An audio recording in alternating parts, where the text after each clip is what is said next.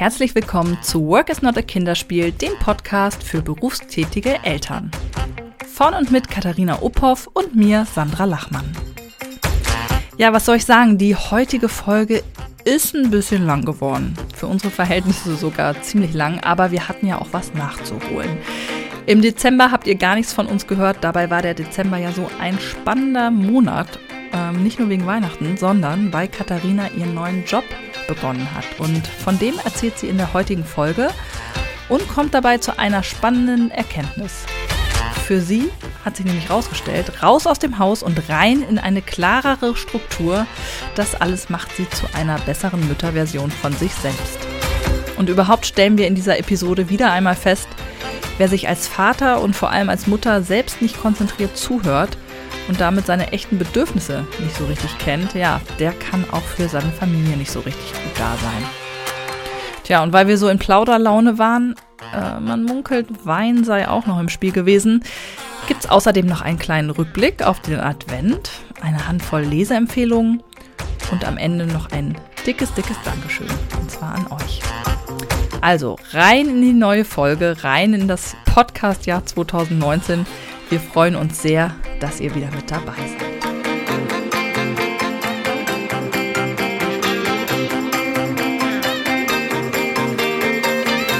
Hallo Katharina. Hallo Sandra, guten Abend. Zu spät, guten Abend, ja, zu später Stunde. Sehr ungewöhnlich vom Gefühl, sonst saßen wir immer vormittags da in unserem Arbeits-Ich. So, ne? Vormittags ja. ist es taghell, wir haben höchstens einen Tee. Ich habe jetzt hier gerade einen Rotwein stehen. Ich wollte gerade sagen, du bist hier heute doch die, die das Abendgefühl verbreitet. Genau, ich habe, äh, um ehrlich zu sein, meine Schlafanzughose und dicke Socken an eine Flasche Rotwein vor mir stehen und ähm, fühlt sich eher so nach Plauderrunde an, statt nach stringenten thematischen Abarbeiten. Ja, so soll das doch sein. Ich sitze hier auch in Jogginghose, weil ich heute schon zwei verschiedene Hosen anhatte. Die Jobhose, die Physiotherapiehose und dann bin ich direkt in den Jogger umgestiegen. Also es ist ja. hier ein fantastischer Anblick, wenn man mich sieht. Und es ist dunkel draußen vorm Fenster, das finde ich ganz komisch. Ich sehe das nicht, ich habe die Rolos schon äh, hoch. So. Ja, ja, ja, weil ich gedacht habe, ich muss die Glasflächen ähm, ne, schützen, damit der Klang gut ist. Ah, das ist so. So hört man das ja immer, dass man hier möglichst wenig Glas und. Ja, ich sitze ja bei uns in der Küche und ich hoffe sehr, dass man nicht den Geschirrspüler im Hintergrund hört. Den hat mein Mann eingeräumt und irgendwas klackert da, aber ich habe jetzt keine Lust aufzustehen und den zu öffnen und zu unterbrechen. Es wäre aber auch ein authentisches, äh, mhm. eigentlich Hintergrundgeräusch, ne, dass man Absolut. abends noch den Geschirrspüler laufen hat, ne, mhm. 20:30 Uhr irgendwie, den dann später noch ausräumen mhm. muss. Egal. Ja, bei mir geht's morgen wieder los mit der Arbeit yeah. an einem Freitag lustigerweise.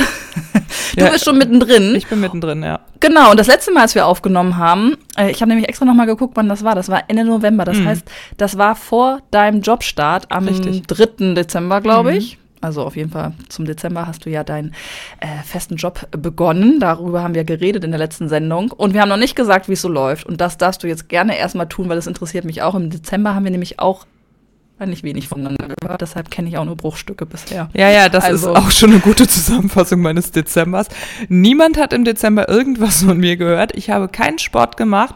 Äh, ich hatte massive Rückenprobleme und nein, also äh, der Job ist mega. Es ist genauso gekommen, wie ich es mir erhofft habe. Ich habe sehr nette Kollegen. Ich habe ähm, einen Teilzeitjob, der wirklich ein Teilzeitjob ist. Da ähm, gibt es auch keine, ähm, also im Moment gibt es da noch keine Situation, die irgendwie zu extremst da Mehrarbeit führen würden oder so.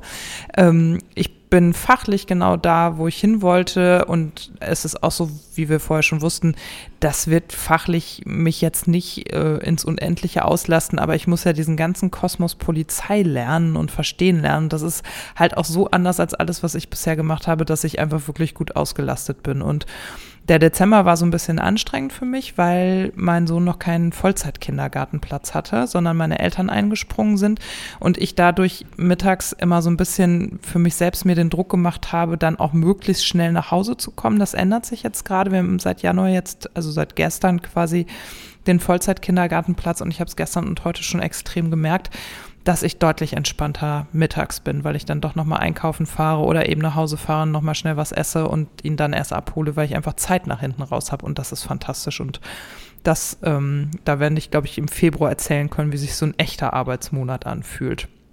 Bist du denn jetzt schon mal ähm, mitgefahren bei der Streife, weil ich weiß, das stand in meinem Raum, was ich auch Mm. interessant und richtig finde, denn ich habe mal mit einer Polizeipressestelle zu tun gehabt und da hat der Polizeipressesprecher auch erzählt, dass es schwierig ist, wenn man von außen kommt, also Mhm. selbst gar nicht Polizist oder Polizistin ist äh, und jetzt da die ähm, öffentliche Stimme nach außen ist, dass ähm, es gut ist, wenn man möglichst viel von der Praxis mitbekommt. Ja, ist das voll. tatsächlich noch geplant? Ja, das ist noch geplant. Also ich werde ähm, cool. Schichten im Streifenwagen mitfahren, im Funkwagen, wie das so schön heißt. Oh, dein Und- Sohn wird das lieben, wenn du ihm das erzählst. Der hat auch eine Polizeiwache von Playmobil zu äh, Weihnachten bekommen, damit er authentisch nachspielen kann, wo Mama Da arbeitet Mama. Genau, da. Und ähm, ja, nee, ähm, das ist geplant, genau, aber ich habe ähm, schon, ähm, ich habe zum Beispiel einen Gebäuderundgang gehabt und was total spannend war, war, in dem Gebäude, in dem ich arbeite, gibt es ein Gewahrsam, im Volksmund auch Mhm. Gefängnis genannt. Und da habe ich halt, also das ist gerade alles neu gebaut worden und der sogenannte Wach- und Wechseldienst, also der Streifenpolizist gemeinhin, die sind gerade nicht bei uns im Gebäude, sondern in einem anderen Gebäude, etwas ein paar Straßen weiter, aber die werden im Frühjahr auch zurückziehen und dann wird sich, glaube ich, für mich meine Arbeit auch nochmal anders anfühlen, weil im Moment sieht man halt so ganz viele Kollegen in Zivil zum Beispiel auch rumlaufen und zu bestimmten Anlässen haben die dann alle ihre Uniform an, aber das fühlt sich halt noch nicht so richtig an. Also ich hatte mir mal vorgestellt, ich mache da morgens die Tür auf und stehe in so einem Raum voller Streifenpolizisten. Das tue ich halt natürlich nicht so. Und also von daher lerne ich das vor allen Dingen theoretisch, aber ich war jetzt äh, vor Weihnachten auch einen Tag schon auf einer ähm, Tagung im Innenministerium in Düsseldorf, wo sich eben die ganzen Landesredakteure getroffen haben, also quasi alle Pressesprecher aus ganz NRW und ähm, zusammen einfach so einen Tagungstag hatten und so. Und das war schon massiv spannend, weil da, also Polizei lebt von Abkürzungen. Mir fliegen die Abkürzungen um die Ohren und ich muss alle drei Minuten fragen, bitte Entschuldigung, was bedeutet das genau? Und ähm, da habe ich halt auch so einen Eindruck gekriegt von, was sind das für Menschen, die da arbeiten? Und da auch zu sehen, also wir in Herford sind die sechstkleinste Behörde im, ähm, im Land NRW und dann sitzt man da halt neben den Kölnern, die die größte Behörde im äh, Bundesland sind und das sind halt nochmal ganz andere Themen auch, ne? Und das ist halt mega spannend. Also ich fühle mich im Moment pudelwohl und bin sehr zufrieden, dass ich diesen Schritt gegangen bin und äh, hoffe, dass das jetzt, dass äh, mich so mit in diesem Gefühl lange weiterträgt. Gibt es dann, hast du das mitbekommen auf der Tagung oder so, ähm, vergleichbare Stellen in anderen Städten, die auch in Teilzeit besetzt sind? Oder bist du da so ein bisschen äh, Unikum oder ist das gar nicht Mhm. äh, Thema? Also ist das sehr normal? Nö, also das ist gar nicht so Thema gewesen. Also die anderen arbeiten in der Regel schon Vollzeit, aber die haben auch andere Historien hinter sich. Also gerade in der Presse- und Öffentlichkeitsarbeit ähm, ist es eine ähm, starke Durchmischung zwischen Polizeibeamten und Externen. Ich bin ja eine Externe, ich werde auch keine Polizeibeamtin werden. Ähm, und man versucht schon, das war zumindest so mein Eindruck, ob das real stimmt, weiß ich nicht, aber man versucht schon den Leiter der Presse- und Öffentlichkeitsarbeit wirklich mit einem Polizisten zu besetzen, damit eben Mhm. das, was du vorhin auch einbrachtest, äh, eintritt, nämlich dass derjenige, der nach draußen sein Gesicht zeigt, auch wirklich weiß, wer ist das. Und das hat auch immer eine Binnenwirkung. Das wirkt schon, glaube ich, einfach auch, so nehme ich das zumindest wahr, auch glaubhafter für den Kollegen auf der Straße, wenn der eben von einem Kollegen repräsentiert wird und nicht von jemandem, glaube ich auch, ne, ja. der irgendwie von extern kommt. So, das ist das eine. Und das andere ist, dass diese Zeitmodelle spielen bei der Polizei nicht so eine große Rolle, weil sowieso so, also alle, die als Polizisten gearbeitet haben, haben mindestens in der Regel zehn Jahre Wach- und Wechseldienst hinter sich. Das heißt, die haben im drei, manchmal auch fünf Schichtsystem gearbeitet. Und deswegen fallen so klassische Büroarbeitszeiten äh, gar nicht äh, ins Gewicht und an denen sich dann ja auch Teilzeit bemisst, weißt du, da ist das dann ja egal, wenn du als Polizist in Teilzeit arbeitest, arbeitest du trotzdem deine Acht-Stunden-Schicht. Du arbeitest halt bloß weniger Tage, aber das fällt gar nicht so auf, weil du ja in so einem Schichtsystem steckst und darum ist das gar nicht so Thema bei der Polizei. Das heißt, du hast dich noch nicht äh, wegen dieser Form diskriminiert fühlt, gefühlt oder irgendeinen dummen Spruch bekommen. Nee, gar Das nicht. gut. Nee, im Gegenteil, das ist ja auch so, dass bei der Polizei mit einer Zeiterfassung gearbeitet wird. Daran muss ich mich halt gewöhnen. Ne? Also, dass ich ähm, mich jetzt morgens einlogge und mittags dann wieder auslogge und dass es dann ein System gibt, in dem ich auch sehen kann, wie viel Überminuten ich gemacht habe oder Mhm. Überstunden. Das hatte ich früher auch, als ich Mhm. festangestellt war, ja. Das, also das kannte ich als Festangestellter aus den Medien überhaupt nicht. Mir geht das dann auch so, dass ich einfach mal Sachen zu Ende machen möchte und mein Chef dann sagt, aber du wolltest dann und dann doch gehen. Und ich denke so, ja, ja, ich gehe gleich auch. Ich muss nur mal hier eben noch 20 Minuten so, ne? Und da wird schon eher im positiven, also im arbeitnehmerischen Sinne auch aufeinander aufgepasst, dass ähm, da auf jeden Fall keine Überbelastung stattfindet. Und da habe ich sehr fürsorgliche Kollegen, die dann auch sagen, funktioniert das alles zu Hause und können wir noch mal und wenn du jetzt irgendwas super. hast und so, ja, ja, das ist total angenehm. Super. Ja. Also ganz objektiv betrachtet erstmal ziemlich gut. Und wie fühlt es sich an? Wie fühlt, also so im Kern, weißt du, wie ich meine? Ja, ja ich weiß. Also, ähm, ich würde das so zusammenfassen, ähm, dass mein gesamtes Leben gerade davon profitiert. Ich habe ja dir im Dezember auch diesen Satz geschrieben, Sandra, ich glaube, ich bin die ähm, bessere Mutter, seitdem ich arbeite.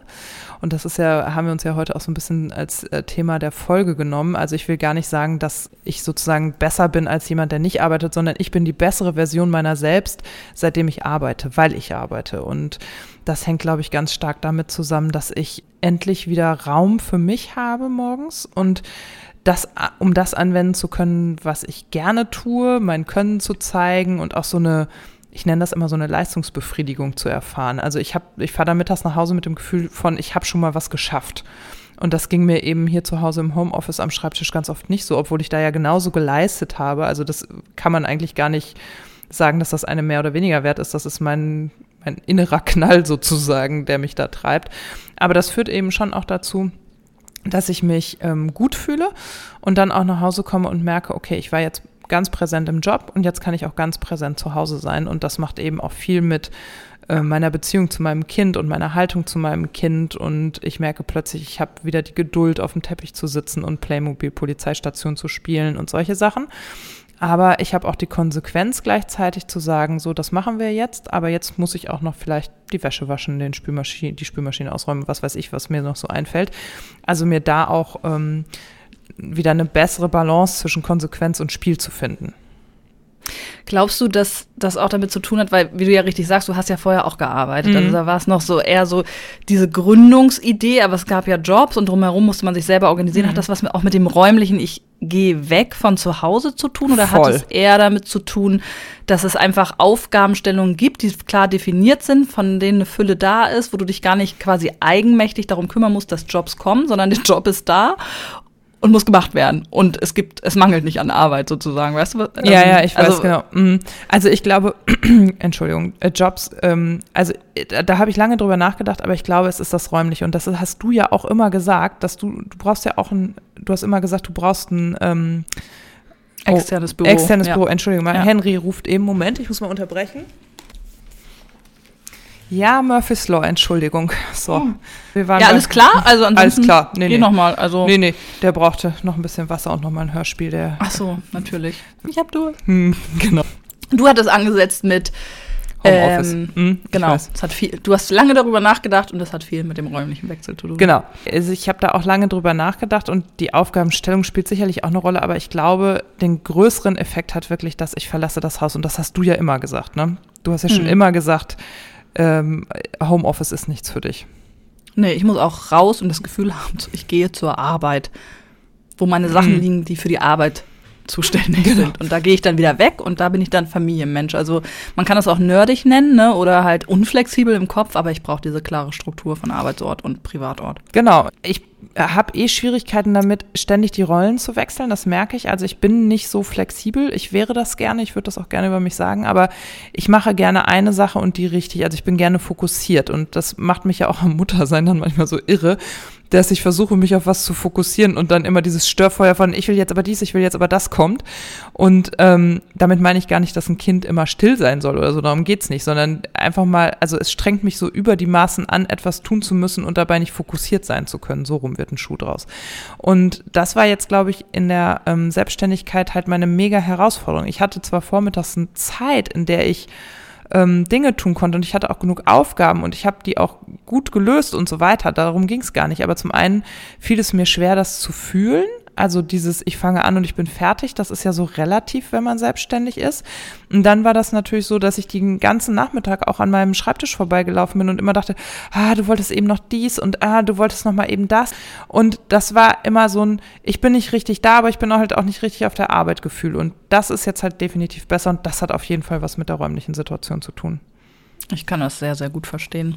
Was, glaube ich, noch hinzukommt, ähm, als positiver Effekt sind halt andere Menschen. Ne? Also wenn du im Ja. Homeoffice bist und niemand anderes sprichst, hast du ja auch das Gefühl, du kommst aus dieser Blase, die zwischen Geschirrspüler, Ehemann, Kind, ja, und dem Computer äh, so existiert, nicht raus. Du kriegst keinen anderen Input. Bei mir sind es die Leute in der Bürogemeinschaft, bei dir sind es jetzt die Kollegen, selbst wenn man gar nicht viel Zeit hat, miteinander zu reden. Also das ist ja in Teilzeit in beiden Situationen so, dass man eigentlich auch nur Hallo sagt und wie geht's und ach, äh, wie war eigentlich das und das Meeting und tschüss. Ne? Also mhm. man redet ja jetzt nicht intensiv äh, eine halbe Stunde und trotzdem hat man das Gefühl, man kriegt so ja Fetzen anderer Welten mit. Ja, und, und das tut total gut. Also auch da gilt halt ne Fokus, ne? Der der dreht sich halt mal wieder. Also ich hatte ja auch das Gefühl, ich führe so ein Leben mit dem mit der Megalupe vor der Nase sozusagen. Ne? Also ich hatte, ich konnte ja jedes Detail hier auch beachten. Ich konnte mir ja am Schreibtisch sitzend noch Gedanken darüber machen, ob ich finde, dass zu viele Krümel auf dem Fußboden sitzen. Also das ist ja mhm. auch so, wenn du das Haus halt nicht verlässt, dann führt das, also bei mir führt das dann halt auch dazu, dass ich so oberpingelig zum Beispiel werde. Total, ne? total. Und immer denke, Kennst du dieses Gefühl, wenn man mal länger im Urlaub war oder auf Dienstreise oder so, man kommt zurück und denkt, oh, ist eigentlich ganz schön, wie ich ja. hier wohne. Kennst du das? Ja, Wo ich so denke, wieso habe ich das nie, wenn ich sonst nach Hause ja. komme? Dazu muss ich erst zwei Wochen nach Kärnten fahren oder was, um nach Hause zu kommen und sagen, oh, eigentlich ganz schön eingerichtet. Ja, gut, hier liegt ein bisschen, aber ist eigentlich schön.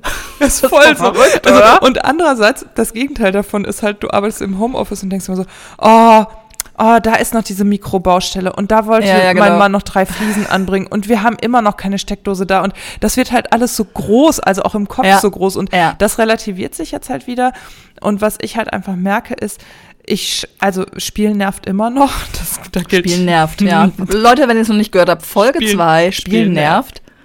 War auch mhm. eine unserer meistgehörtesten letztes Jahr. Mhm, Habe ich ne? gesehen in der mhm. Statistik. Ich mhm. habe das ja mal rausgesucht Ende des Jahres. Ich kann es verstehen. Ich kann es gerade nach dieser Weihnachtspause wieder oh, verstehen. Oh, schlimm, oder? Ey, einen ganzen Tag, mhm. einen ganzen Tag bist du plötzlich zu Hause. Du bist zwar zu zweit im besten Fall, also mein Mann war ja auch da, aber das ändert überhaupt nichts. Nee, also der Tag ist trotzdem mega lang. Und, und irgendwie oh. auch so, es tritt ja auch kein Gefühl von Zufriedenheit bei irgendwem ein, oder?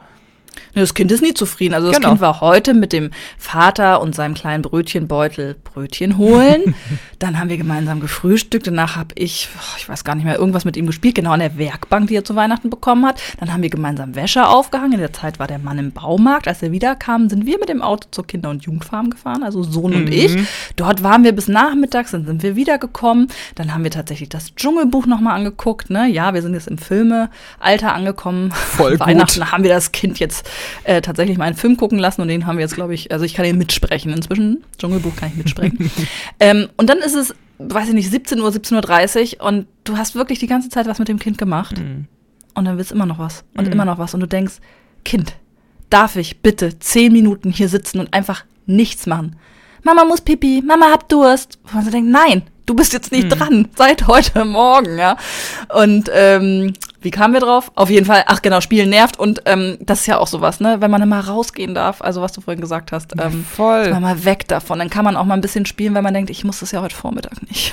Ja, und der, also ich finde ja auch in, an so freien Tagen, das haben wir jetzt auch zwischen Weihnachten und Neujahr gemerkt, der Tag zerrinnt dir ja so. Ich sag immer so, vom Augen aufschlagen bis zum ins Bett fallen ist nichts anderes passiert als das Kind. Und ja. ich also das, ich weiß, das klingt voll gemein, ne? Und ich, ich mag wirklich. Aber Zeit. jeder kennt es, ja. jeder kennt es. Aber das ist halt so anstrengend, wenn du halt die ganze Zeit fremdbestimmt bist. Also und ja. auch die auf so eine, also bei mir läuft, ich habe mir mich mal beobachtet, was für ein inneres Programm bei mir auch läuft, weil mich so interessiert, was strengt mich so an. Und bei mir ist das halt wirklich so, dass ich denke, ah, ich mache jetzt mal ganz schnell weiß ich nicht. Ich schreibe mal ganz schnell Sandra die E-Mail und ähm, sag ihr die vier Podcast-Aufnahmetermine zu. So, dann setze ich mir einen Rechner, klappe den auf, dann kommt mein Sohn und sagt, nein, du darfst ja nicht mehr, ich will jetzt aber dies, ich will jetzt aber das. Dann läuft und man hat ein schlechtes Gewissen, genau. weil man denkt, wann immer das Kind mich bei was anderem als mit ihm spielen sieht, habe ich ein Handy oder ein mhm. Computer vor der Nase. Mhm. Das regt mich auch auf. Ich setze mich dann ja nicht hin und lese mein Buch weiter, das mache ich abends im Bett, ne? Das kommt bei mir total hinzu, dass ich immer ein schlechtes Gewissen habe und sage, oh nein, der sieht mich dann immer nur am Computer oder am Handy. Genau. Und dann läuft bei mir aber weiter dieses Ding von, ah, okay, ich will die E-Mail aber gerne in Ruhe schreiben, weil mm. ich mhm. muss auch noch mal kurz darüber nachdenken, X, mm. Y und Z.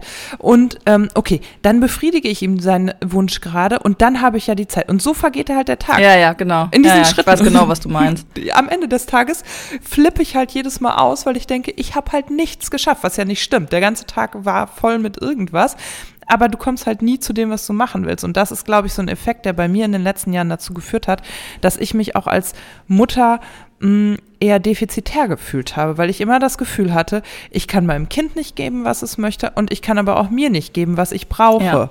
Und Ja. ähm, das ist, glaube ich, so das, was ich im Dezember angefangen habe zu merken.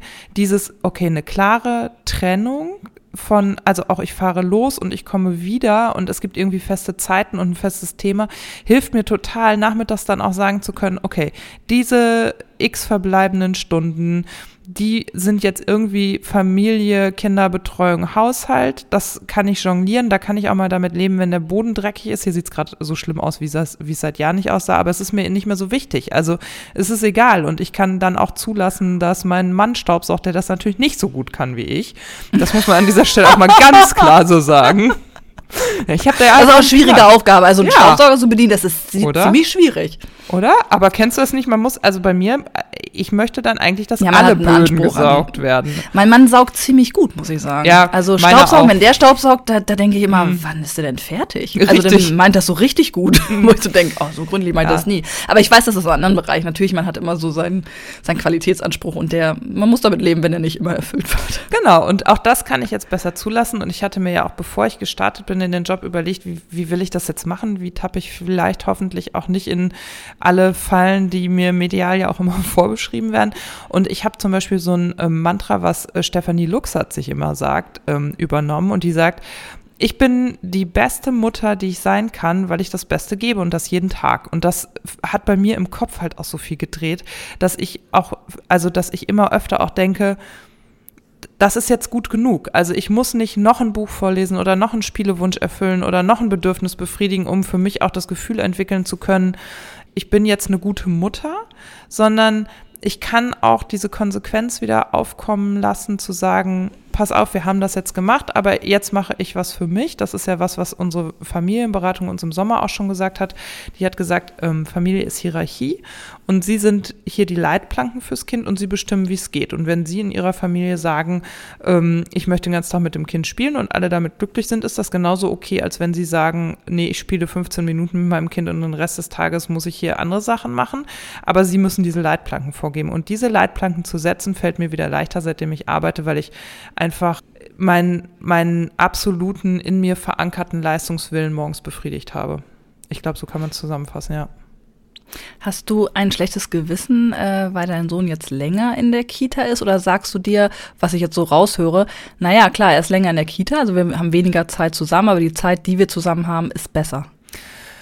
Also ich würde lügen, wenn ich sagen würde, ich bin frei von schlechtem Gewissen. Ich habe da gestern Abend gerade mit einer Freundin drüber gesprochen, weil gestern der erste Tag war, den er länger in der Kita war. Und ich sagte dieser Freundin, ich habe so Rabenmuttergedanken in mir. Ich sehe die wirklich immer so, man, kennst du so eine Yoga-Übung, wo man seine Gedanken als Wolke wahrnimmt und in so ein Körbchen packt? Das habe ich mal bei Ja. so einem Yoga Mhm. gelernt. Und ich habe im Moment so Gedankenwölkchen, auf denen steht immer so Rabenmutter, Rabenmutter, Ach. Rabenmutter. So ohne weiteren Inhalt, aber solche Gedanken habe ich halt. Und ich muss mal kurz nebenbei meine Sitzposition verändern, wenn es komisch Bitte. klingt. Vielleicht in eine Yoga-Position Ja, genau. oder so? Krähe. Ja, ganz gemütlich. Und ähm, also ich würde eben lügen, wenn ich sagen würde, ich habe gar kein schlechtes Gewissen, das stimmt nicht, aber ich versuche, diese Rabenmutterwolken in meinem Hirn zu nehmen und in ein Körbchen in die hinterste Ecke zu packen, immer unter diesem Mantra, ich tue das Beste für mein Kind. Und das, das Beste heißt aber eben nicht, dass ich das Beste für mein Kind bin. Also mal rückgeschlossen daraus ist sozusagen, wäre es besser für mein Kind, wenn ich es den ganzen Tag zu Hause betreuen Ja. würde, als wenn es den ganzen Tag in die Kita geht? Nein, das wäre nicht besser, weil ich würde durchdrehen. Ja, ich habe darüber heute lustigerweise auch nachgedacht, weil ich jetzt merke, irgendwie nach zwei Wochen fast nur mit Erwachsenen zusammen, ist es auch mal wieder Zeit, dass der Mhm. unter Kinder kommt. Ne? Wir haben versucht, uns äh, zu verabreden auf der Kinderfarm. Das hat nicht geklappt, weil niemand Zeit hatte. Und so dackelten wir da wieder so Mama und Kind lang. Und ich merke halt, dass er dann auch guckt, sind andere Kinder da, aber da traut er sich natürlich in dem Alter noch nicht so Kontakt aufzunehmen. Der braucht auch wieder Kinder. Voll, ja. Und ähm, irgendwas anderes wollte ich aber gerade dazu sagen. Ich habe es vergessen. Das ist wahrscheinlich der Rotwein. ähm, du hast gesagt, Rabenmutter, der muss unter. Äh, was hast du gerade gesagt? Ich habe gerade, im Prinzip habe ich gerade gesagt, dass ich ähm, da vom Umkehrschluss ausgehe. Also Ach, dass du nicht alleine die beste Version, Genau. also von Ansprechpartner bist. Ja. Genau, dazu wollte ich noch was sagen. Ich habe, ähm, vielleicht hat das jemand gesehen, auch ein lustiges spannendes Thema ansonsten, äh, ja ein Interview gemacht mit den Gründerinnen von Uschi, dieser Mhm. ersten Periodenunterwäsche. Und da hat die Kati nämlich auch gesagt, die haben arbeiten ganz viel mit Netzwerk und, Mhm. und ähm, Betreuung, die nicht durch sie gekommen ist. So, sonst könnte man auch so eine Firma nicht aufbauen. Ne? Ich habe mich immer gefragt, wie machen die das, ne? Mit äh, mehreren Kindern Mhm. geht und so. gar nicht anders. Aber sie hat auch gesagt, wie kann man denn davon ausgehen, dass wir als Eltern die einzigen sind, die es gut können. Richtig. Auch andere können es gut. Wir haben ein paar exklusive Dinge wie Kuscheln oder besondere Nähemomente oder ich bade das Kind oder was auch immer. Ähm, das machen wir. Aber was so Beschäftigung betrifft, ist es eigentlich falsch zu denken, nur die Eltern können es am besten. Ja, voll. manchmal tatsächlich andere besser. Voll. Ne? Und wenn wir bei der Spielen-Nerv-Folge sind, ey, andere können besser basteln mit unserem Kind als Ja, wir. absolut. So, ne? Also ich Ja. hatte da vor Weihnachten auch ein interessantes Gespräch mit unserer Kita-Leitung. Die ist jetzt in ihrem letzten Jahr, die war schon meine Kita-Leitung, also die hat schon 42 Jahre auf dem Buckel als Leitung dieser Institution. Wahnsinn. Und ähm, die hat mir nur gesagt, also die hat ja nun auch 40 Jahre Erziehungstrends und so weiter mitgekriegt. Und sie sagte, Katharina, das eine kann ich dir sagen, der bedürfnisorientierte Ansatz, den ihr im Moment lebt, der ist total richtig und wichtig für einen Säugling und für kleine Kinder. Aber sie sagt, das, was ich auch beobachte, ist, dass es den Müttern total schwer fällt, den Absprung von diesem Ansatz insofern zu schaffen, als dass sie ihre Kinder loslassen und wissen, wann ist sozusagen ein Unterschied zwischen dem geäußerten Bedürfnis, Mami, ich will aber nicht in den Kindergarten zum Beispiel, und aber dem dahinterliegenden Bedürfnis, er muss das oder er, es ist jetzt besser für ihn, das zu lernen, zum Beispiel so. Und das hat mir so die Augen geöffnet, weil ich dachte, ja, und genau das ist mein fucking Problem in den letzten Jahren gewesen, dass ich diese Bedürfnisorientierung auf der täglichen Ebene, ich möchte jetzt spielen, ich muss zum Klo, ich möchte kuscheln, ich brauche jetzt deine Nähe und so, das kann ich total gut geben, aber irgendwie immer so mit hängender Zunge, weil ich das Gefühl habe, ich komme da gar nicht mehr vor. Und Ja, und ist das nicht auch irgendwie immer der Hinweis, wenn Leute bedürfnisorientiert nur interpretieren im Sinne von Bedürfnis des Kindes, dass das eben Familienbedürfnisse sind, die in diesem Begriff bedürfnisorientiert stecken? Ja. Ich habe da mal irgendwas zugelesen. Ich bin da nicht so in der Theorie drin, aber ich glaube, die richtigen Experten äh, weisen darauf ja auch immer hin, dass sie sagen, äh, es geht nicht nur um das Bedürfnis des Kindes, sondern um das Bedürfnis aller Familienmitglieder. Genau, aber ich merke, dass es mir insbesondere auf Instagram auffällt, dass alle das sagen und dann die langen Postings aber immer davon handeln, dass wie gut man sich dann doch zurückgenommen hat und wie sehr das sich gelohnt Das hat, das stimmt, Kind in ja. den äh, Vordergrund gestellt Ja. zu haben und so weiter und so fort. Und das hinterlässt in meinem Hinterkopf einfach ganz oft so ein Bild dann doch von, okay, es muss ums Kind gehen und führt bei mir zu schlechtem Gewissen. Das ist mein Problem. Also ich will da auch gar niemanden angreifen. Das muss auch jeder so leben, wie er das meint. Aber ich merke eben auch, und da fand ich eben die Interpretation von unserer Kita-Leitung so treffend, weil es so einfach meine Situation traf. Das stimmt. Ich habe irgendwie ver verpasst den Absprung äh, zu sagen, bis hierhin und nicht weiter. Und das übe ich jetzt quasi. Und das ähm, übe ich als allererstes mit dem Gedanken, ich ähm, tue meinem Kind was Gutes, indem ich arbeiten gehe, dafür sorge, dass wir äh, gut leben können, dass er nachhaltig versorgt ist, dass er ähm, andere Kinder treffen kann, dass wir uns weitere 100 Euro im Monat für seine Vollzeitbetreuung leisten können und er ist dort mit anderen Kindern zusammen und in einem Setting, was ich ihm zu Hause nicht bieten kann. Ich glaube, er langweilt sich manchmal einfach auch zu Hause. Also so interpretiere ich mittlerweile sein Verhalten zu Hause zumindest auch. Ergo, eine berufliche Veränderung kann auch nochmal solche ähm, Prozesse in Gang setzen. Ja, und äh, kann halt auch eine Ablösung bedeuten. Also das Mhm. hat bei uns jetzt organisa auf organisatorischer Ebene zum Beispiel auch zur Folge, dass mein Mann ihn regelmäßiger morgens in den Kindergarten bringt. Und ich stelle fest, die beiden sind morgens das viel bessere Team als wir, Mhm. weil ich viel zu ungeduldig bin. Also ich habe einfach überhaupt gar keine Ruhe und Muße morgens. Das habe ich noch nie gehabt. Also wenn ich früher morgen war ich auch die erste im Büro. Ich war schon immer gerne um 8 Uhr morgens im Büro und ich habe da diesen inneren Druck, der mich eben nicht ruhig und geduldig sein lässt. Und das geht meinem Mann halt total anders und der macht das morgens viel besser und kommen beide viel besser in den Tag, als wenn mein Sohn und ich das machen. Und ich finde das spitzenmäßig und das hätte ich nie erlebt, wenn ich das nicht mal hätte jetzt Ja, machen und müssen. lustig ist es auch, da sind wir ja wieder bei so, einem, bei so einer Falle. Das hättet ihr ja auch so machen können in der Selbstständigkeit, haben im Homeoffice. Hat man Ja. natürlich nicht gemacht, weil du ja diejenige bist, die zu Hause ist. Richtig. Also das fühlt sich einfach anders an. Ne? Das ist total interessant, dass jetzt, wo du einfach an einen anderen Ort musst und wo klar ist, jemand guckt genau, wann, also guckt genau, ne? aber Stechuck zählt mit, wann du da bist, ähm, da ist es dann irgendwie so ganz naheliegend zu sagen, ja, dann bringst du und ich hol ab. So, machen wir ja auch so, ne? Ja. Ich gehe auch irgendwie morgens zur Arbeit in ein anderes Büro und deshalb äh, ich hole ihn und das muss dann morgens anders gehen.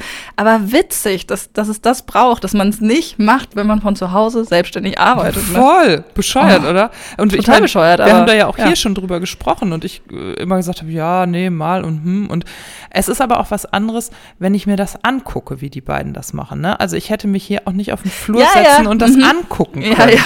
Dann hätte ich ja gesehen, dass er die falsche Jacke zur falschen Hose anzieht, da hätte was dazu sagen müssen. Ich bin ja auch eine blöde Kuh, das muss man auch sagen. Ne? Also ich bin schon auch eine ein Kontrollfreak an vielen Stellen und kann die Kontrolle dann nicht sein lassen. Und dieses, ähm, dieser Fokus, der wird jetzt wieder deutlich verändert dadurch, dass ich einfach auch morgens dann äh, eine halbe Stunde Fahrt vor mir habe und zügig los will und solche Geschichten. Da sind die Prioritäten jetzt einfach andere. Und was mir auch gegen ein vermeintlich schlechtes Gewissen hilft, ist der Gedanke, ich bin jetzt vier Jahre lang sehr präsent gewesen im Leben meines Kindes. Ich habe mich vier Jahre lang sehr extrem auch um dieses Kind gekümmert, so wie ich das vorher nie gedacht hätte.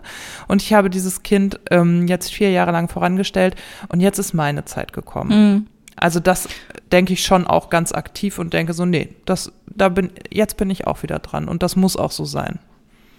Ach, das hört sich so gut an. Das Ja. ist super. Mich freut das sehr. Also und ich kann auch immer nur wieder dazu aufrufen, das ist mir nochmal ganz wichtig, dass wir das auch sagen. Mir geht's nicht um die Berufstätigkeit, sondern ich glaube, Mütter, insbesondere Mütter, müssen lernen zu sehen, was ihre Bedürfnisse sind und die zu erfüllen, damit sie ausgeglichene Mütter für ihre Kinder sein können. Also und mein Bedürfnis ist es einfach schon immer gewesen zu arbeiten. Das habe ich schon mit zwölf gesagt. Ich wollte mit zwölf schon arbeiten gehen, habe nicht verstanden, warum ich zur Schule gehen muss. Ich arbeite einfach so wahnsinnig gerne und ähm, dieses Bedürfnis habe ich halt vier Jahre lang hinten rangestellt und jetzt erfülle ich mir das wieder und jetzt bin ich damit auch die bessere Version Mutter von mir selber so, ne? Und wenn euer Bedürfnis da draußen ist, äh, zu Hause zu bleiben, eine lange Elternzeit zu machen, nie wieder arbeiten zu gehen, wunderbar, dann guckt, wie ihr das hinkriegt. Es geht nicht darum zu sagen, arbeitende Mütter sind die besseren Mütter, sondern es geht darum zu sagen, euer Bedürfnis muss erfüllt sein. Ah, dazu passt was, was äh, ich hier erlebt habe. Vor zwei, drei Tagen Ja. hatten wir Besuch von einem Bekannten meines Mannes. Und äh, ich wusste von meinem Mann, dass ähm, dieser Bekannte, also Matthias heißt er, ganz viel auf Reisen ist. Und Mhm. der hat auch, äh, ist auch verheiratet, ähm, hat ein Kind, der ist so alt wie meins ungefähr, so knapp über drei. Ähm, und wir haben uns immer gefragt, Mensch, wie machst denn du das? Ne? Also Mhm. du warst in Boston, dann bist du wieder da, jetzt warst du in Indien und also wie geht das eigentlich? Und wir haben uns immer gefragt, machen die das als Familie und wie managen die das mit ihren Jobs, weil die beide fest angestellt sind. Und jetzt stellte sich heraus, dass er diese Reisen alleine macht. Der ist ähm, aktuell ähm, bei der Feuerwehr, also da auch nicht irgendwie, also arbeitet da intensiv und ich weiß nicht, leitet da irgendwas, ich weiß es nicht genau. Auf jeden Fall hat der immer so Konstellationen von, ich arbeite mal 24-Stunden-Dienste ganz viel und habe dann sechs Tage am Stück frei oder so. Und dann setzt er sich an den Rechner und ähm, sucht sich ein Ziel aus. Wo geht gerade ein Flug hin? Was passt ähm, vom Budget, von den Flugzeiten? Wo kann ich hin? Was habe ich noch nicht gesehen? Macht das und kommt dann wieder. Also ohne seine Familie, weil sein Bedürfnis ist, die Welt zu sehen. Und da könnte man ja auch, also das fand ich, ja, das passt so zu dem, was du sagst. Man muss gucken, was ist sein Bedürfnis. Und dieser Mann hat das Bedürfnis, ähm, stichprobenartig auch manchmal nur drei, vier Tage nach Indien zu fliegen, sich da ein Moped zu nehmen, rumzureisen, um das Gefühl, also ein bisschen zu sehen von der Welt. Und dann kommt er wieder. Und das ist natürlich auch was, das muss die Familie dann mitmachen, das muss der Job mitmachen, das klappt da aber in dem Fall. Und er macht das. Ja. Ne? Das wäre ja auch was. Also wenn Leute reisen wollen oder sagen, ich will auch alleine reisen oder meine Familie soll reisen, auch das kann ja auch ein Bedürfnis sein. Das fällt mir da gerade so ein. Ich fand das total irre. Ja, und das ist ja am Ende, ich meine, du machst das ja nicht anders. Du hast das Bedürfnis, auch, du hast ja dasselbe Bedürfnis. Du hast das Bedürfnis, arbeiten zu gehen, du hast das Bedürfnis, das selbstständig zu tun und du weißt, du kannst es nicht im Homeoffice machen, also hast du dir ein äh, Büro genommen und dafür ja auch Ja. so einiges auf dich genommen. Also ich meine, wie oft ist das ja auch so, dass du sagst, oh, jetzt muss ich schon wieder in die Stadt und zurück und bin dreimal mit dem Fahrrad hin und her gefahren und du erfüllst dir aber auch ein Bedürfnis an der Stelle und ich glaube, wir müssen halt auch als, also gerade als Eltern anfangen, dazu zu stehen, dass es uns und unsere Bedürfnisse gibt und die verdammt nochmal auch erfüllt sein müssen. Und egal Mhm. in welcher Art und Weise es sind. Aber wir sind halt auch gut da drin, das so im Alltag zuzuschütten und dann irgendwann ausgebrannt vor Weihnachten dazustehen und zu uns zu fragen, wo ist eigentlich dieses Jahr geblieben, so, ne? Apropos, hattest du denn äh, im Dezember überhaupt noch Zeit für Advent und Weihnachten? Wenn du jetzt in ja, so ersten hat, Arbeitsmonat, wie war es ja, denn eigentlich? Hattet ihr adventliche Gefühle? Voll. Also ich hatte eine total gute Adventszeit. Ich glaube, weil das eben so strukturiert und so klar auch alles war, ne? Weil ich dann eben vormittags arbeiten gegangen bin, haben wir hier nachmittags zusammen, mein Sohn und ich, halt die Bude dekoriert. Und also bei uns ist das immer so, dass es einen Weg zum Licht sozusagen gibt. Der Advent ist für uns ähm, nicht mit, der, mit dem ersten Advent voll da, sondern das wird immer ein bisschen mehr jede Woche. Und äh, wir gehen sozusagen den Weihnachtsweg.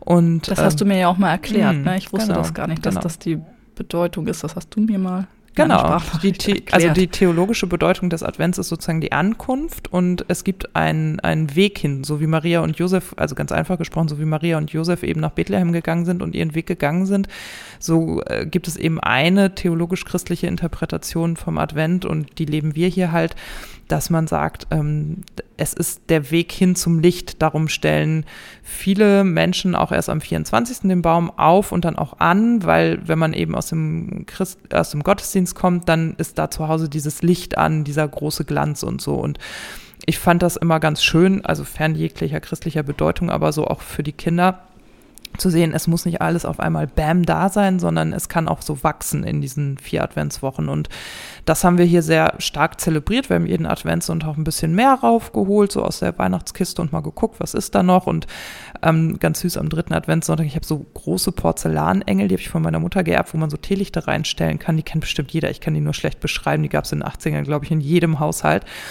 Und dann hat ähm, das Kleid dieses Porzellanengels, ähm, wenn man da ein Teelicht reinstellt, dann wirft das so Sternenschatten. Ja, ja, ich so, weiß, ne? was du meinst. Genau. Mhm. Und ähm, das zündeten wir an und mein Sohn stand wirklich mit diesen großen, leuchtenden, braunen Augen davor und sagte, Mama, das ist aber schön. Und ich dachte, oh, und dafür lohnt sich das halt, das halt auch mit Ruhe und Muße dann einfach an einzelnen Situationen zu machen, weil er es auch viel einfacher hat, das wahrzunehmen. Und es ist nicht plötzlich so die ganze Wohnung voll, sondern es wächst so. Ich habe mich überhaupt nicht gestresst gefühlt.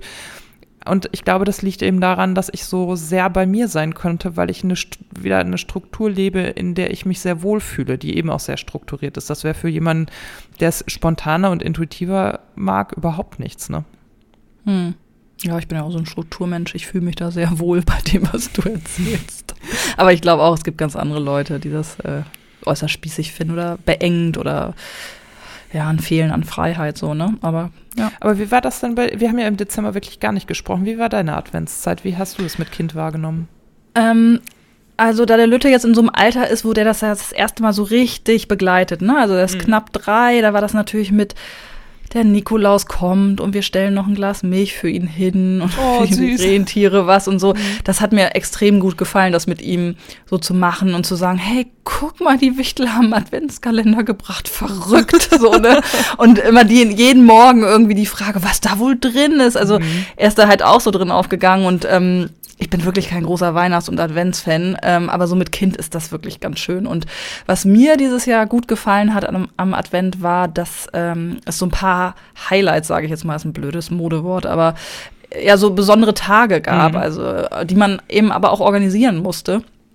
Wir waren einmal in einem Familienkonzert äh, an einem, ja, am ersten Advent war das, glaube ich, so hier in der Glocke, das ist das Konzerthaus, um 11 Uhr. Und das ist natürlich schön, ne, wenn du so ein, das hatte, ähm, jetzt komme ich nicht mehr auf das Stück, egal, also Winterhintergrund. Mhm. Ähm, wenn da schön gekleidete Menschen und kleine Kinder dann in so ein Mhm. Konzert gehen und du bist in so einem schönen Raum, dann hast du natürlich auch ein feierliches Gefühl. Ne? Das ist ein anderer erster Advent, als wenn du nur zu Hause hockst. Und ich hatte ja hier am dritten Advent eben ähm, auch so eine Freundin, Kaffee, nee, Kaffeeklatsch kann man gar nicht sagen, sondern Bratapfelklatsch gemacht. Das zu dem so du ja lecker aus. leider nicht kommen konntest, Mhm. was ich mir Wir schon gedacht habe. Aber ich, ich habe es probiert. Ja. Ähm, das war eben auch schön. Da haben wir schon mal so in, äh, in Mädelsrunde gewichtelt. Wir hatten von der Bürogemeinschaft ein Weihnachtsessen. Ähm, das, das hat mir extrem gut gefallen. Wir waren dann nach Weihnachten noch mal in einem Puppentheater. Also, dass es einfach so ein paar Aktivitäten und Unternehmungen gab, die mit anderen Menschen oft zu tun hatten und wo man so ein bisschen in diese feierliche Stimmung kam. Das hatte ich die letzten Jahre oder die vorangehenden Jahre nicht. Und das ist auch eine Notiz an mich, mich darum auch wieder frühzeitig zu kümmern. Denn natürlich muss man sich um so Karten für so ein Familienkonzert in der Glocke, von dem es, glaube ich, nur zwei gibt im Dezember, dann auch kümmern im September oder so. Ne? Ja. Aber das lohnt sich einfach, wenn man das frühzeitig macht. Also das fand ich wirklich ähm, ganz schön. Wir haben dann noch eine Magen-Darm-Welle mitgenommen, die erste yeah. überhaupt mal mit Kind. Das war nicht so schön. Also mir fehlte so eine knappe Woche. Ähm, aber trotzdem war es, äh, fand ich den Dezember wirklich ähm, ganz gut. Weihnachten war so, ja, ging so. Also Heiligabend fand ich nicht so dolle. Aber äh, der Advent selber, der hat mir ganz gut gefallen dieses Jahr. Das war schön. Das möchte ich nächstes Jahr ähnlich haben. Und wie war Silvester mit Kind? Das finde ich eine viel spannendere Frage. Oh, ja, das ist was, da war mir noch nicht so gut organisiert. Also da habe ich mich tatsächlich am Jahresanfang, also jetzt 2019, also mhm. die letzten Tage mal mit beschäftigt, wo man immer mit Kind hinfahren könnte, um ähm, rauszukommen über Silvester. Wir haben ja die besondere Herausforderung, dass mein Mann Silvester auch Geburtstag hat. Ach, ja, stimmt. Wir haben die besondere Herausforderung, dass wir Patchwork leben und seine Kinder natürlich hier auch in Bremen sind und er die natürlich am Geburtstag auch gern um sich hat. Deshalb hängt es immer davon ab, sind die an dem Silvester bei uns oder nicht. Das wechselt ja alle zwei mhm. Jahre. Und ähm, das ist extrem schwierig immer zu organisieren. Also dieses Jahr war es schlicht und ergreifend so, dass mein Mann und ich zu Hause waren. Das Kind auch. Das Kind irgendwie um neun dann geschlafen hat und sich noch gewundert hat, was das eigentlich für ein Geböller da draußen ist. Dann schön durchgeschlafen hat und mein Mann und ich es uns äh, nett gemacht haben. Ich um halb zwei im Bett war und ähm, also wir keinen Besuch hatten, wir nirgends waren. Es war völlig unspektakulär, aber trotzdem ganz schön. Aber es ist, wie gesagt, bei uns echt schwer zu organisieren. Und wir haben jetzt mal überlegt, ob wir wegfahren und dann irgendwie so eine Situation haben von ähm, Familienhotel oder Ferienwohnungsanlage, mhm. wo nur Familien sind, dass man vielleicht mit Babyphone oder wenn das Kind schläft, noch irgendwo ist, wo auch andere Menschen sind, man noch einen Absacker nimmt oder ein Silvestermenü isst und gemeinsam aufs Jahr anstößt. Stößt. Also da kennt man sich nicht, es ist irgendwie anonym, aber trotzdem ist drumherum was. Also so, als würde man essen gehen auch, mhm. was man ja nicht macht. Ne? Also dass man irgendwie schon das Gefühl hat, draußen zu sein und dann vielleicht einen schönen Neujahrsspaziergang am Meer oder im Gebirge oder was auch immer hat. Aber ja, und das wollte ich sagen, ähm, ich habe mich äh, bei Instagram mal bei der Community ein bisschen erkundigt nach ein paar Tipps. Da kamen auch echt so drei, vier, die richtig super waren. Ich mir die Websites angeguckt und dachte, boah, das ist echt gut. Hab da hingeschrieben und die haben schon nichts mehr. Ne? Nee. Weil natürlich ganz viele diese, ja. diese Idee haben. Also da ist, muss man mehr als ein Jahr im Vorhinein dran sein, wenn man die wirklich guten Sachen erwischen will. Da müssen wir uns eher so um 2020 jetzt schon kümmern. Mm. Oder ja. ihr macht nächstes Jahr einfach ein Ferienhäuschen in Dänemark. Ja, aber da sind wir ja wieder bei der Folge Urlaub, ja, ne, die wir genau. auch mal hatten. Ich weiß nicht mehr, welche, welche Folge es war. Ich möchte ja ein Frühstück mm. haben, wenn ich morgens aufstehe. Mm. Habe ich auch wieder drüber, also haben wir auch überlegt, vielleicht wird es auch sowas, aber für mich ist ja das irgendwie, ich möchte so gern, wenn ich irgendwo anders bin, dass mir jemand ein Frühstück macht. Das klingt jetzt sehr faul, aber. Nee, überhaupt nicht. Kann ich, oh, ich möchte nicht das gleiche wie zu Hause. Ja. ja. das ist mein Bedürfnis. Ich will ein Frühstück haben im Urlaub. Selbst wenn er nur drei, vier Tage lang geht. Oder gerade dann, wenn ich mir dann vorstelle, man ist nur drei Tage irgendwo, dann muss ich da noch in den Supermarkt und alles mitschleppen und ja, ja wahrscheinlich geht's nicht anders. Ähm, aber naja, also ist es noch nicht klar. Aber so war das bei uns. Was, was habt ihr gemacht? Das weiß ich auch nicht tatsächlich. Ja, wir hatten ja die Bonuskinder dieses Jahr Silvester, was ich ja immer für den schlechteren Deal halte, weil ich ja Silvester mit Kindern wahnsinnig anstrengend finde. Dieses Hibbeln auf 12 Ah, ich habe ein Foto so. gesehen bei Instagram, mhm. ne, dass, dass, dass ihr Luftschlangenparty macht, damit genau. die Zeit Genau, und wir hatten mit den Großen vereinbart, dass wir ein Drei-Gänge-Menü kochen und ähm, hatten das auch alles besprochen, damit sich auch auf jeden Fall jeder in diesem Menü wiederfindet, weil nichts schlimmer als man steht stundenlang in der Küche und dann ziehen alle lange Gesichter und hatten eigentlich auch vereinbart, dass wir so alle zusammen kochen. Die Bedeutung von wir kochen alle zusammen scheinen elf- und zwölfjährige anders zu interpretieren als die Erwachsenen. Ja. Also das war natürlich nicht wie beim perfekten Dinner oder so, dass man da wirklich gemeinsam in der Küche stand, sondern es war schon eher, die haben mitgeholfen, aber es war eher so erwachsenenlastig und ich finde ja dieses, also da ist die Altersspanne dieses Jahr auch so ein bisschen ins Gewicht gefallen.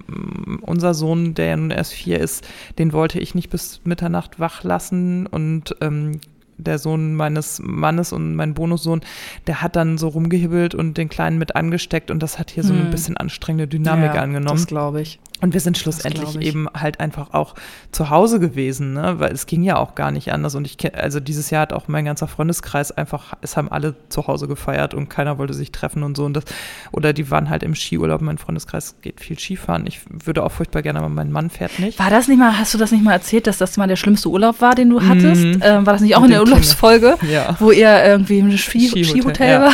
Den, da waren die großen Kinder waren noch klein, die waren erst fünf und sechs Jahre alt und es war der ah, schlimmste ah, Urlaub.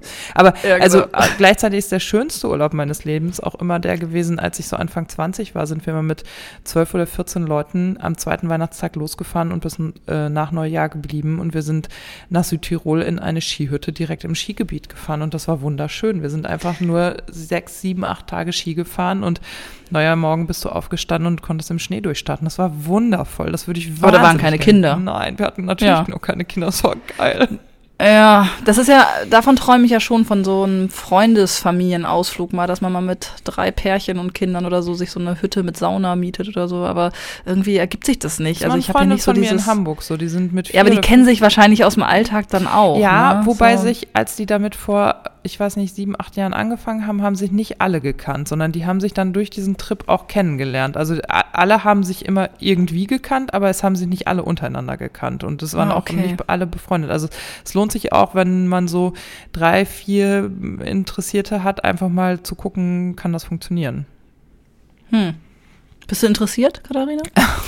Wir sind ein furchtbar unzuverlässiger Urlaubspartner. Mein Mann und ich können ja nicht so gut Urlaub machen. Wir haben ja jetzt auch, es war glaube ich der, am 28. sind die Bonuskinder gekommen und ab dem 30. hatten wir eigentlich das Gefühl, dass wir jetzt gerne wieder den Tannenbaum rausschmeißen, die Adventsdeko abtakeln und arbeiten würden. Genug Licht. Zeit Ja. des Lichts ist vorbei. Ich habe, mir ist das dann ja häufig. Unser steht hier noch. Ich finde es gerade ganz muckelig, wenn der Mhm. abends an ist, muss ich Ich sagen. Aber der nicht ja, muss jetzt auch mal raus. Nee, also ich bin dann auch wirklich so, mir reicht es dann mit Gemütlichkeit. Also, weil ich die dann auch, wenn hier drei Also Kinder möchte ich Balu zitieren, ne? Probier's mal mit Gemütlichkeit. Mhm. Also das habe ich jetzt wirklich jeden Tag gehört. Ich bin jetzt Mhm. großer Gemütlichkeitsanhänger. Ja, ich kann das nicht so gut. Also ich kann das ganz gut. Das ist ähm, so ein bisschen vielleicht auch der Patchwork-Situation geschuldet, wenn wir hier so zu dritt sind. Aber wenn wir hier zu fünf sind, bin ich auch viel zu sehr in diesem Organisationsmodus und dann müssen halt ernsthaft hier drei Mahlzeiten auf dem Tisch stehen und so. Ne? Also ja auch, da bleibt einfach viel zu wenig Zeit, um sich auch mal in Ruhe und Muße hinzusetzen und irgendwas Nettes zu machen. Und das führt dann halt dazu, dass ich dann auch ganz schnell bei so einem Gedanken bin von, ach komm, jetzt kann auch der Alltag losgehen, dann geht das wenigstens alles wieder seinen strukturierten Gang und dann weiß der Kleine auch, wo er hingehört. Also, ja. ja. Ich glaube, wir haben jetzt schon fast eine Stunde aufgenommen, kann das sein? Wenn ich Mhm. gerade auf die Uhr schlinse? Ja, Ja, Leute, da müsst ihr jetzt durch. Also wir haben im Dezember nicht aufgenommen. ne? Das, ja, ähm, nee, ach, ich höre ja auch Podcasts immer etappenweise. Also wenn, wenn, also ich höre ja total gerne den, ähm, äh, die kleine schwarze Chaospraxis, ne? Mhm. Und der hat ja auch immer ein bisschen mehr als eine Stunde, und den höre ich immer in Stücken. Also das geht ja auch total Also das gut. geht auch. Also ich gerade bei solchen Quatsch, Mhm. also wenn's, wenn man so ein bisschen hin und her erzählt und die Themen mal wechseln, geht das ja wunderbar. Also ich höre ja im Moment immer so, entweder nehme ich im Auto Sprachnachrichten auf, das dürfen die Kollegen nicht hören, oder ich höre Podcast oder ein Hörbuch. Und das geht hervorragend, das auch so etappenweise zu machen. Im Gegenteil, ich finde das ganz gut, weil ich manchmal auch denke so, also ich merke das gerade bei Hörbüchern auch, wenn ich so eine halbe Stunde am Stück gehört habe, ist meine Konzentration einfach erschöpft und ich kriege nicht mehr so richtig Mhm. mit, was Mhm. da geredet wird. Deswegen ist das eigentlich schöner, immer mal wieder ein bisschen zu hören und dann auch das wirklich mitzukriegen. Apropos Bücher, du hast auch gelesen über den Jahreswechsel, Mhm. habe ich gesehen. Ne? Ich hatte dich ja mal Mhm. gefragt, ob du gerade liest. Ähm, hast du schon durch? Weil ich ja, bekam die Rückfrage, nachdem ich das auf dem Podcast-Kanal gezeigt habe. Genau, und ich habe Daniela auch liest, geantwortet. Genau, okay, viele ich- Grüße, Daniela. Treue Hörerin. Genau. ähm, nee, also ich habe es nicht durch und ich stocke ehrlich gesagt auch. Ich Also fand das Cover ziemlich, mh, ziemlich interessant. Ist das aus Ja. den 70ern oder was? nee, das ist Ist das ein aktuelles Buch? Ja, also es ist von 2016 Aha. und es ist in diesem FB Wir müssen kurz sagen, welches Buch es ist. Genau, Das, ist, ähm, das ich habe es hier gerade nicht liegen. Es heißt, glaube ich, werde eine Finanzdiva. Wir können das, das in die schon als Titel Ja, ambitioniert. also das hat ja eine Geschichte. Ich bin ja große Madame Moneypenny-Anhängerin Ja. und ähm, habe ja weiterhin. die jetzt auch einen Podcast hat. Genau, den ich auch fleißig Mhm. höre auf meinen Fahrten. Ich auch. Und ähm, äh, dann schlug mir der Internetbuchhändler meines Vertrauens, als ich Weihnachtsgeschenke kaufte, plötzlich dieses Buch vor. Und ich bin ja noch in diesem Modus von, oh, ich muss noch ganz viel lernen zu dem Thema und dachte, ah, Investition ins Humankapital, alles klar, ich gebe mal 17 Euro für dieses Buch aus. Oh wow, ist das und so dick? ja, nee, ist es nicht. Das ist einfach ein Finanzbuchfachverlag, da sind die Buchpreisbindungen Ah, okay. halt höher. Ne? Ja. Also das ist ja so bei ganz vielen Fachbüchern so. so. Und dann bekam ich das und war schon so ein bisschen enttäuscht von der Haptik und dem Aussehen und dachte so, ja, okay. Und also ganz ehrlich, ich war, glaube ich, so ein bisschen im Kaufrausch, sonst hätte ich diesen, ich habe den Titel und so alles nicht so richtig mitgekriegt. Ich habe nur so ein bisschen die Beschreibung gelesen und dachte, ah ja, passt ins Thema, kaufe ich mir So mal. viel zum Thema, wir haben keinen Fokus. Richtig. Wenn das Kind um uns rumspringt, also da landen äh, Bücher im Warenkorb, die nicht so schön aussehen. Genau, so. Und dann dachte ich, ist für ein Fachbuch egal. Ich bestelle das und dann habe ich zwischen Weihnachten und Neujahr angefangen zu lesen. Und ich bin in der Tat etwas ambivalent. Also mein Mann hat auch angefangen, das zu lesen, weil wir uns beide für dieses Jahr vorgenommen haben, es muss eine Lösung für dieses gesamte Finanzthema her und auch er muss mitmachen. Und ähm, ihn hat das total angesprochen und ich glaube, das ist der Knackpunkt bei dem Buch. Sie tut so, als ob sie für Frauen schreibt, aber sie kriegt das eben nicht hin wie Natascha Wegelin, die das ja wirklich aus einer weiblichen Brille und auch in so einem Ansatz schreibt von, der ja kein Ansatz ist. Also Natascha Wegelin schafft das ja zu sagen, du musst das, das und das äh, machen, um ähm, zu Reichtum zu kommen, ohne den konkreten Weg vorzugeben, ne? sondern die sagt, ähm, die, die kann das auf so einer Metaebene halten. Und hier ist das jetzt so, dass es schon ganz klar ist, also eine Berufsunfähigkeitsversicherung ähm, ist eher, ähm, die muss jeder haben, eine Hausratversicherung braucht nun wirklich niemand und ich finde diese pauschalen Aussagen schwierig und deswegen stocke ich auch bei dem Buch, weil mich das ein bisschen nervt, dass ähm, das so pauschal gesagt wird. Dann sind die neuen Fakten da drin nicht so gut. Und jetzt habe ich schon mal so ein bisschen nach hinten vorgelesen. Und es scheint darauf hinauszulaufen, dass sie ähm, eine Geldanlage in Form von Immobilien ähm, bevorzugt. Das kann ja auch ein Weg sein, aber mir fehlt da so ein bisschen die Neutralität in dem Buch. Vielleicht wollte sie das auch gar nicht. Also für, für sie ist es zum Beispiel auch schon so, dass sie eine Finanzdiva ist, wenn sie 5000 Euro angespart hat und ähm, ich sag mal so, ich bin nicht so ein Sparfuchs, aber 5000 schaffe ich auch. so, also, ja, okay. ich, also ja. es geht gar nicht um die Höhe, aber ich stelle mir unter Investieren und Altersvorsorge und so weiter halt was anderes vor und da auf diese Fragen kriege ich keine Antwort und deswegen enttäuscht mich das Buch, glaube ich, gerade so ein bisschen.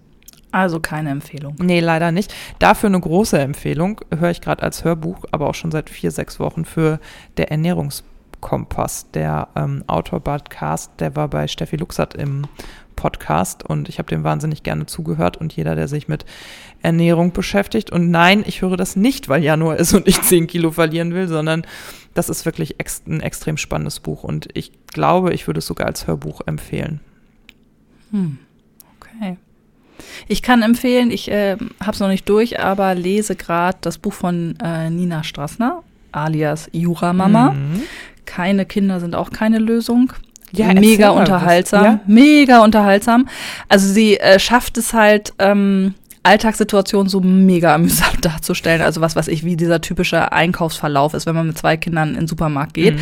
Kommt dann aber immer auf die juristische Ebene zum Thema, ja, was passiert eigentlich, wenn mein Kind was aus dem Regal reißt? Ja. Muss ich dafür haften oder so, ne? Und wie ist das mit, ähm, ich weiß nicht, Parkplatzsituation, Eltern-Kind-Parkplatz, äh, wenn da jemand parkt, der mhm. nicht Eltern ist und so, ne? Also das ist jetzt so das Banalste, mhm. es geht aber auch um äh, dieses Hebammensterben oder klar, auch so Arbeitsrecht, ne? da ist sie ja Expertin, sie ist ja mhm. Arbeitsrechtlerin. Ähm, also ich bin ungefähr, ich weiß nicht, ein Drittel würde ich sagen, habe ich gelesen. Ich fühle mich wahnsinnig unterhalten und finde es ganz spannend, dann auch nochmal die Sachebene dahinter immer zu bekommen. Ne? Also wirklich kann ich kann ich jedem ans Herz legen, der so ein bisschen äh, affin ist für feministische Themen oder alles rund um Elternsein und ähm, woran muss ich rechtlich denken. Wirklich ganz, ganz gut und total witzig geschrieben. Also ich wünschte, ich könnte so schreiben.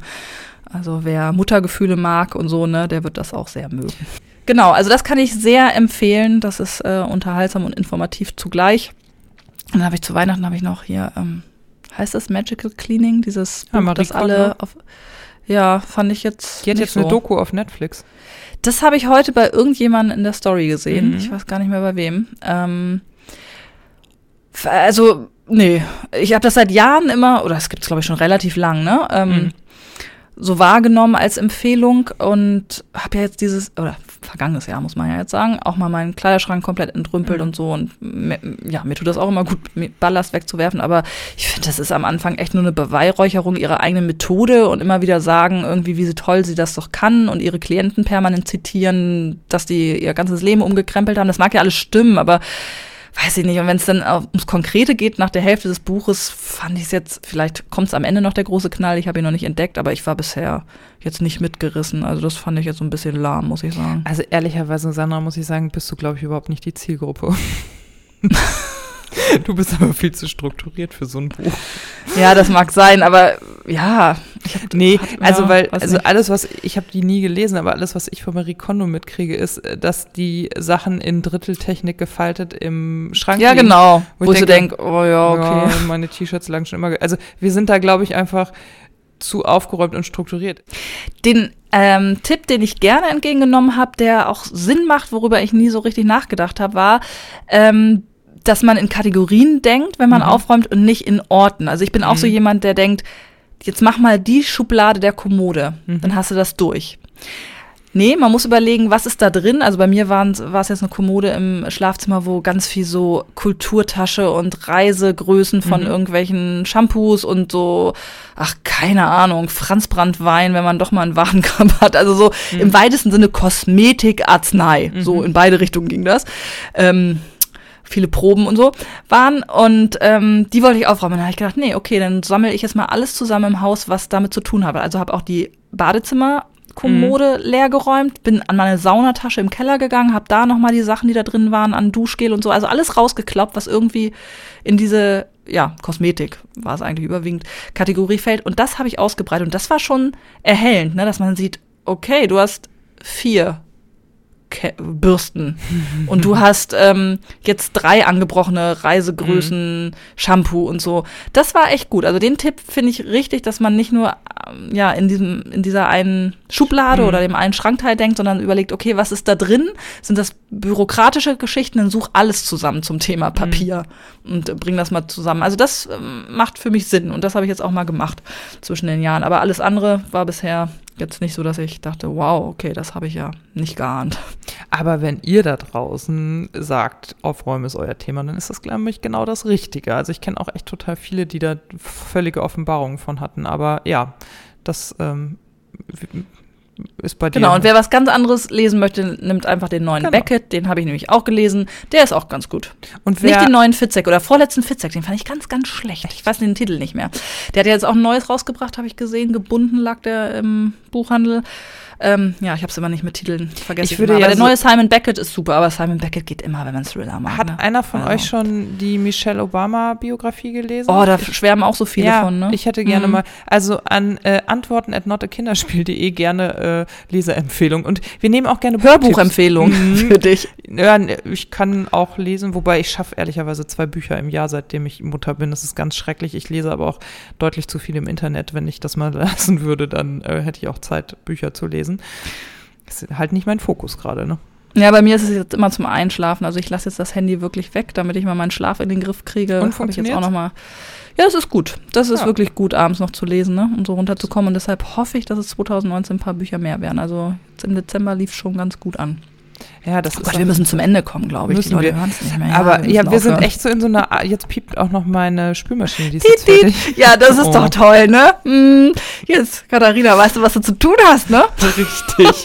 was ich noch mal sagen wollte, ist an dieser Stelle, es ist ja dann doch die erste Folge im Jahr.